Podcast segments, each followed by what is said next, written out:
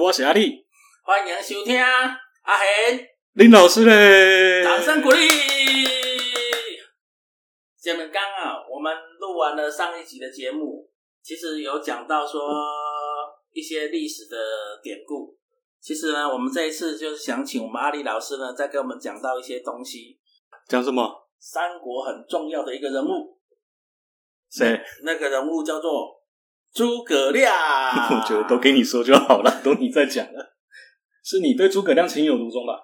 是是是是是，因为我们我们嗯，呃，不管是看《三国演义》啦，哎或是看很多电视剧啦，还是玩那个有关三国的手你游有的在玩游戏，你有在玩？哎、我们都很喜欢用诸葛亮这个角色，屁啦，你一定没有在玩。因为呢，我个人是喜欢用诸葛亮嘛，因为很简单，诸葛亮这个角色在我的感觉充满了智慧，充满了能力，而且呢，他而且，有很多的创作发明，对不对？哦，所以说上次我才告诉阿丽老师，脚踏好了，车不要再讲他了，大家都知道了，真的，哦真的，真的，真空的，鸣枪，大家都听到腻了。然后好听到你了了。那请阿丽老师跟我们讲讲不一样的诸葛亮是什么？其实诸葛亮他没有特别的不一样，啊我反倒是会很想问阿贤老师啊，你觉得你形象中的诸葛亮，你可不可以帮我形容一下？除了刚才那些游戏中的形容词以外，呃，他应该会是一个什么样子的人？英俊潇洒，风流倜傥，智慧高超，嗯，处变不惊，圣谋能断。没有错，这个其实跟史书上所记载的形象大致吻合啦，是，对不对？不然嗯后人不会赞言羽扇纶巾嘛。对呀、对哦，那羽扇纶巾多帅呀、，光这样子想象就是哎然后呢，可以呃决决战于千里之外，决胜于运筹帷幄之中嘛哎，决胜于千里之外对嘛，对对对对，这也符合他所谓的军师的形象嘛。是啊是那啊，这个形象，你觉得是在历史中出现的，还是在小说作品中出现的？这不是历史就是这样吗？历史不是这样啊，我们今天要聊的历史难道不是这样吗？而是大家所认知的历史，其实对诸葛亮的形象塑造比较多，是来自于《三国演义》里面啊， 《三国演义》火烧连环船啊，三对啊七周瑜啊，对吧？对不对？六出祁哎山阿啊，丽老师，干嘛那为什么《三国演义》不是历史吗？啊？他都跟你讲演义了，怎么会是历史啦？等一下，这点哦，又颠覆了我们很多人的想象。 《三国演义》的作者叫做罗贯中，他是对什么朝代的人？罗贯中是什么朝代的人？明朝的啊。明朝的人，明朝的人写斩清朝的官是吧三国的历史会不会太远了？有点远，有点远吧？有点远。对啊，三国的历史那本书在正史上的记载叫做《三国志》， 《三国志》，啊，作者叫做陈寿，那请问一下，陈寿是哪里人？蜀汉啊。等一下，陈寿是蜀汉人，对啊，他不是应该是魏国人吗？他不是啊，他一直都是蜀汉的人啊。我一直有听到一种说法，哎，是是，三国志》里面呢对，是以蜀汉哈，我以那个嗯汉、呃魏魏来接替汉朝为正宗啦。这是事实啊。因为像前一阵子的新闻不是讲什么三三国，三三国历史没有三国课纲不教嘛？是那、其实那段历史在课本上跟在史实上的记载，那一段时期是叫做魏晋南北朝啊，所以它不叫做三国时代，它不叫三国时代，它叫魏晋南北朝，啊它在是一我个们，中华民国的正史上面，它是这么记载的，它就是叫魏晋南北朝啊叫，魏晋南北朝。对啊，啊然后它的跨度刚好前期的部分的话，就是有汉朝的末年是三国的时期嘛，对，然后魏国被司马家给篡改是号为晋嘛，是然后才灭了东吴，是之后才重天下重归晋朝嘛。晋朝，对啊，就是演那个司马懿的故事，就他们家司马家，哦司马家所谓的什么司马昭之心，路人皆知就指这件事情啊。哦，然后他就是要去篡曹家，嗯，才会有这样子的状况，因为他把大权啊。不过这其实跟诸葛亮没有什么太大的关系啊，只是稍微说一下历那个史时代的历史。跟演绎大致上的一个状况而已啦。那到底我们所一般知道的诸葛亮的形象，不是他真实的形象吗？也可以说是，因为我们毕竟都没有办法回到那个时代去，是，亲眼看到诸葛亮长得多高、长多帅、对讲什么话、对有多聪明、多厉害。是，我们只能从历史上的记载是，来刻画出他当时会是一个什么样子的状况。但是听阿贤老师的讲法，他似乎是一个非常正面、非常阳光、哦，他是个正气凛然神人他是一个神人，哦敬神之人对没有错因为那个连南头都有一间庙，啊，在有鱼池乡就有一间武侯庙，武侯庙，对我们还去拜拜过嘞，有有有有有对啊，我也去过，我也去过。是然后我求签，他还不给我，哦哦，我今天绝对不是要报复他。 我觉得我我强烈怀疑你有没有没有没有这这种事啊求签这种事情就是几率上的问哦题是，那还有缘分到不到嘛？对，对不对？可那能今他天缘分到了，你是不是跟我们讲讲真实属于历史里面记载的诸葛亮跟我们实际想象的不一样在哪里？诸葛亮他之所以会让大众心中觉得他伟大，是啊，除了他的聪明之外，对还会觉得他很尽忠嘛，鞠躬尽瘁，死而后已。对这部分主要体现在哪里？体现在刘备过世之后，是，接下来的一连串的演变跟发展嘛。对啊对啊。那历史上写的那篇《出师表》，难道不是真的吗？出师表是真的啊，当然是真的啊，是一定是真的啊。是，只是我们之前在聊到课纲历史的时候，我们就讲过嘛，是，历史最重要的用法是我们可以思考辩论一下嘛，思辨是很重要的。嗯哼嗯哼，我们思辨除了把历史课本拿出来看，或是把史籍的记载拿出来看之外，嗯也可以从是当事人的著作是来达到这样子的一个效果。是，换个角度看，或许会不一样。我们今天就来看看《出师表》是怎么写的。好好好， 《出师表》嗯，前面就是这样说嘛，是通俗一点的讲法叫做陈亮言。先帝创业未半，而中道花光预算，华华冠玉，差不多意思嘛形容得好华其冠实是写中道崩殂。对了，啊，可是其实这是当时是什么状况？是先帝创业未半，中道崩殂，死的时候，是他带了一大票的精兵去打东吴，是，被陆逊一把火烧光。对，啊，这不是花光预算吗？也是也是也合理啦呃合理合理。而且老师，你搞金融的嘛，了解搞企业的，了解你听得懂了吗？解差不多嘛，你对，花光预算了，客人也没了啦，对啊，库存也没了没啦，错，进货也没了啦，对周转金又进不来，对，没错，他不中道花光预算，是嗯，合理嘛，对不对？对，天下三分之都不用讲了，对三国时期一定是这样嘛，此诚危机存亡之秋也。是以公司治理的角度来讲，阿信老师，你认为那确实是公司 确实是危危机存亡之秋啊因为那个叫随时接近，那应该已经到了破产边缘了。嗯，或许是是啦，是，或当时许那个画面绝对是到了破产边缘。大败嘛，对啊，对不对？大败嘛。然后，哎、我我我一定要这么多文言文跟你讲嘛，不一定，不一定，因为你这样可以子跳过，你嘿你你可以跳讲过，哎会讲嘿很多呢。对，你可以直接告诉我们重点，重点哈，哎，大家都会觉得说这一篇文写到诸葛亮，体现出来他有多敬重，对吧？是对他忠的对象是谁？忠的对象就是你你忠义要有一个对象吧，不可能对着空气忠啊。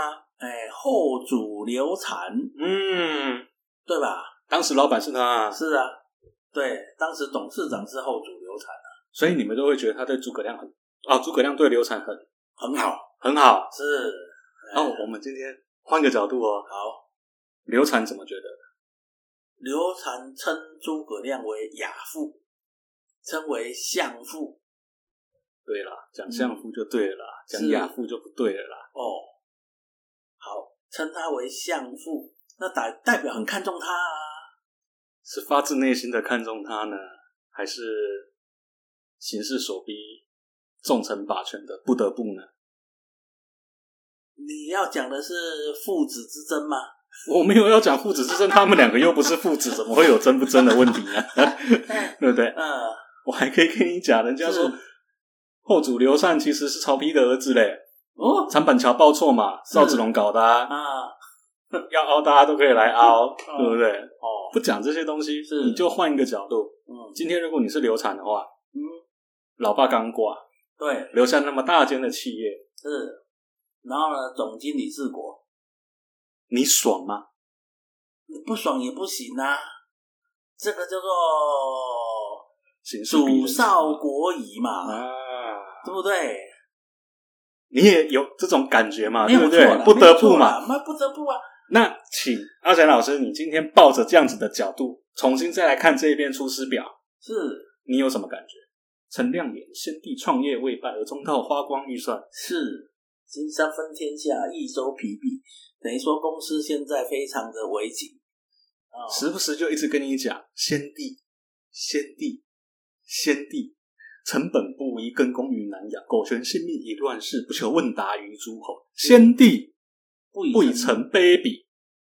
白白话一点讲是什么？我跟你说，哦我这这经历诶吼，伊早正常诶呀，啊，我嘛无想要创啊，就活好就好啊，嘛无想要出名啊，啊叫恁恁老爸啊，会感觉我是一个人才，袂感觉我这第三下四者来甲我拜访，来三界呢，伫阮兜三顾于城之草庐中嘛，哦，是啊问我，啊我即间公司要安怎做，才做会大啊。是，这会较像台积电、红海遐尼多啊，哎，对，我我我就感激诶，所以说我就出来帮你老爸的忙。哎、你是流产，你听了什么感觉？这不是拢是属性吗？啊，你听了什么感觉？它的属性啊，熟悉哦，哎，啊，一直提你爸是从哪小，那啊，公司我爸的啊，是我爸开的、啊，公司现在是你的诶、啊，我就没有能力管呐、他是真的没有能力，还是被把持着没有能力？哎，在此出师表里面也有啊，第二段哎啊，哎侍中、侍郎郭朽之、毕衣、董允等，皆此皆良贤，自律忠纯，是以先帝哦，林北个出来了。哎先帝简拔以夷陛下，是哎，恁恁爸跟我好老哩诶，是啊，不是有做托孤之城吗？托孤之城有谁？啊，都过来啊，两个啊，哎，一个是诸葛亮，另外一个是 谁？另外是谁？我不知啊，他是李严呐、啊，李岩哦，两个托孤之城啊。是哎，那、为什么都是诸葛亮的声音，没有李严的声音？因为总经理敢若一个啊，副总诶当然拢点点啊。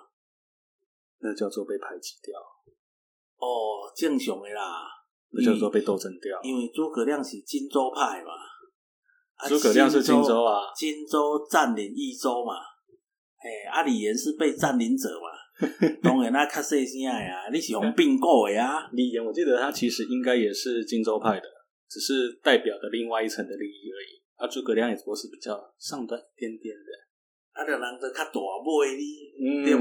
公司总经理就一个尔，哪有咧讲副总就伫遐咧唱秋诶啦？是副总诶是收是大声会去互换掉呢？嗯，当然，当然，当对然，啊，系啊，当然会，嘿一定，会啊，对无？啊，所以你讲李岩要安怎出声，伊点点一较点无点望就啊，对看不无？代级嘛系。啊，对不对嘿？其实《出师表》里面，我们如果仔细看啊，嗯，会看到非常多的先例。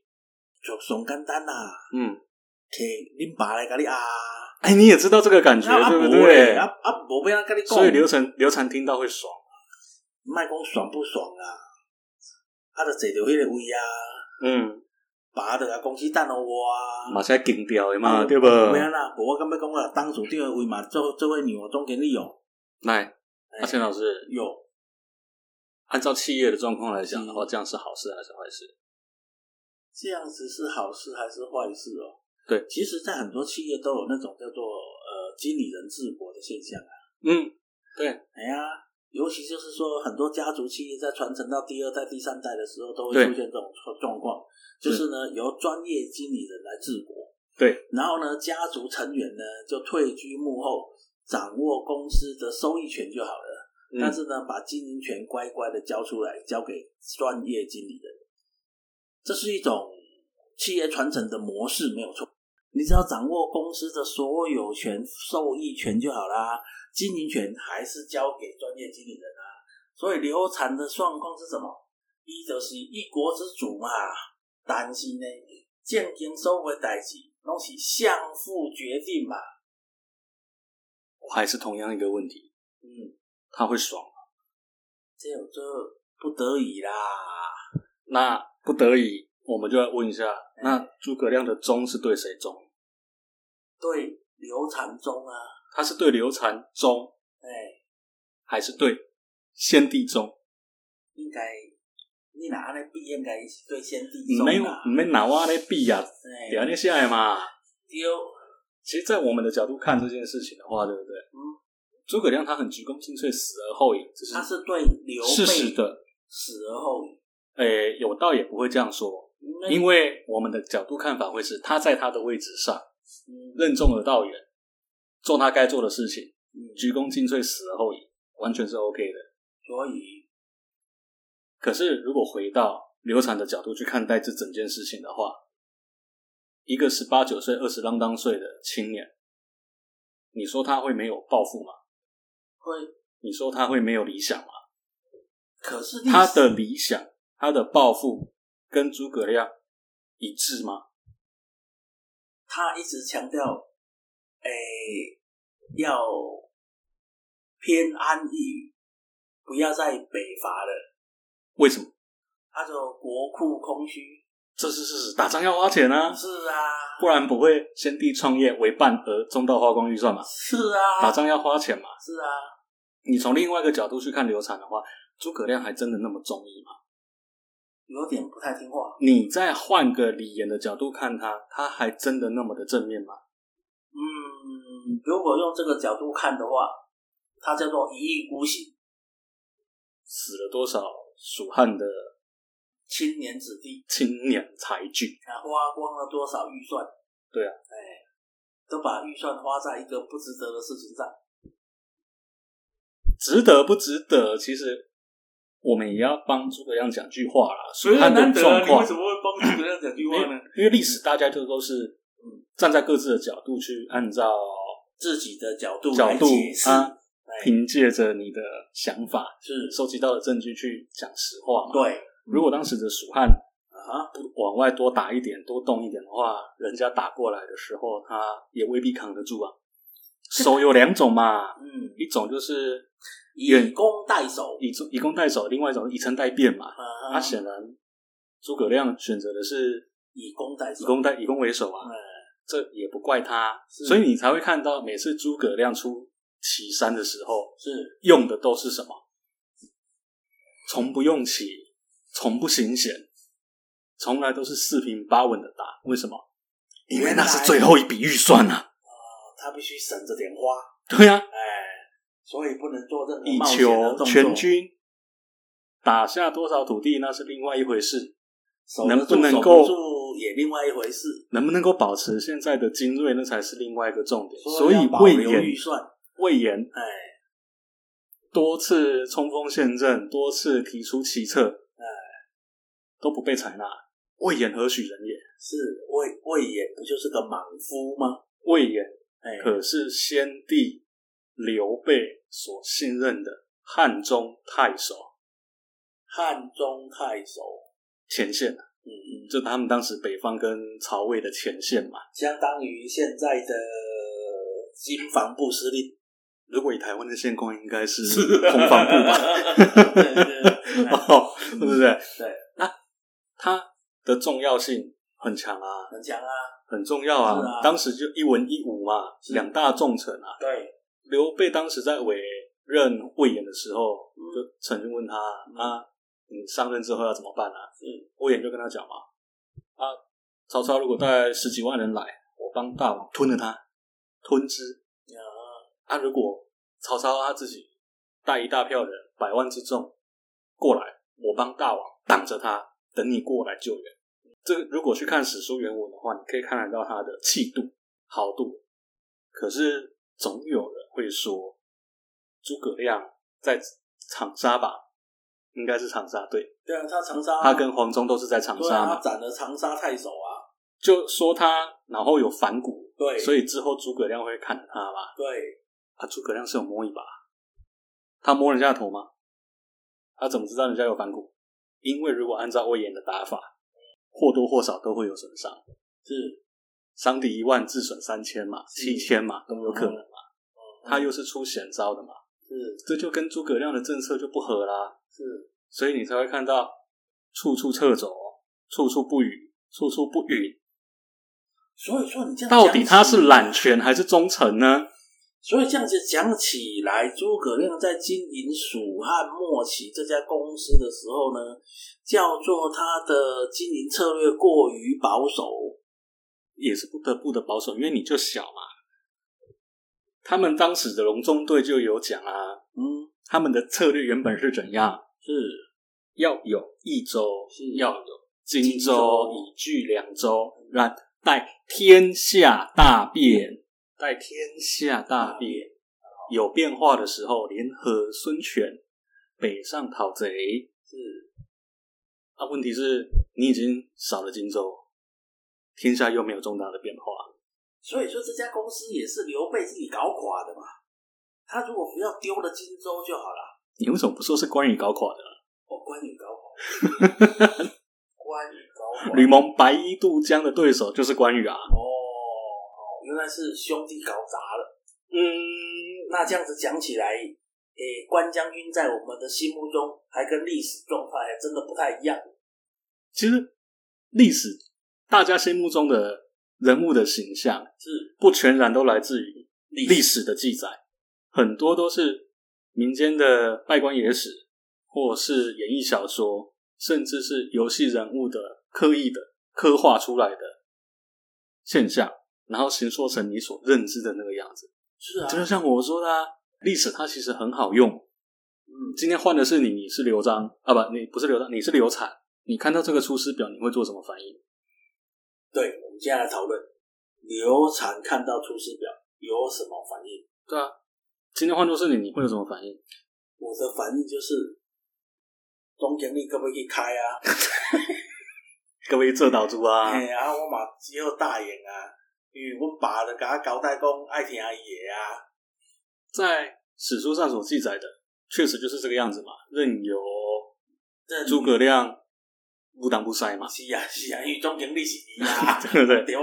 显然是这个样子嘿嘛。啊，啊，所以伊送迄个《出师表》起来，我嘛只有叫陪呃准对啊。可以啊，哇，相夫辛劳啊，是，啊，系啊，安尼啊。相夫辛苦啊，啊，迄《三国演义》内底拢嘛演讲吼，伊见了伊出门，啊，我还花天酒地啊，这样子才符合得了双方的形象嘛。对嘛？不然，如果《三国演义》中的形象是他走了之后，刘禅拿刀出来砍了旁边的水户，砍了旁边的太监，是诸葛村夫，你妈的，这样就跟形象不符合了嘛？对对对对对对对，是不就是没有阿斗的感觉了。这样又不符合他们所想要塑造的形象啊啦。是，那所以说，真正刘禅又是什么样形象的人呢？刘禅是哦，历史上有记载嘛？历史上其实对刘禅的记载不多，啊，鲜为人知的最常见的也不过就是在晋国的宫殿当中，哦，乐不思蜀问你想蜀国吗？哎，此间乐不思蜀嘛。是他这样子的回答有错吗？基本上公司既然都被并购了，人家还给我一个一笔不错的薪水加退休金，还给我一个那个哎闲职的研发部门，还可以挂个公嗯司三洋公三洋公司的称号， 对啊，啊，所以也没什么不错啊，也没什么差的啊，也还蛮不错的啊。这跟诸葛亮掌权的蜀汉有什么不一样？你讲句实在话，一样的一样呢。哎，一样嘞，只是换所在大那尔嘞。对啊，所以怎么会去怪他是扶不起的阿斗呢？你总不说是诸葛亮宠坏他呢？那我们再换个角度 讲，如果用历史的辩证来说好了，那诸葛亮该怎么教育刘禅，或怎么辅佐刘禅呢？他应该要怎么教育流产，或怎么辅佐流产，是嗯会变成另外一个历史该不该出现的问题，是叫做历史有如果嘛？历史没有啊？你上次不是教我们说要研究一下研究一下是对辩证的法啊，吗？辩证没有啊错啊，啊，辩证必须根据在事实上啊，是啊，对不对？对啊，你得有所本嘛。是啊，如果你没有所本的话，那变成是什么？是， 那就变成另外一部《三国演义》了。所以那我们今天的主轴就是嗯瞎掰《三国演义》嘛。嗯，诸葛村夫吧， 对不对？其实真的啦，历史这件事情哦，我并不是很专门的人物，也不是很专门的人士，也不是专业研究这个方面的人啦。是只是我们可以从历史当中真的得到很多跟你平常所接收到的资讯不同的现象，那它是不是也可以同样应用在我们的生活当中？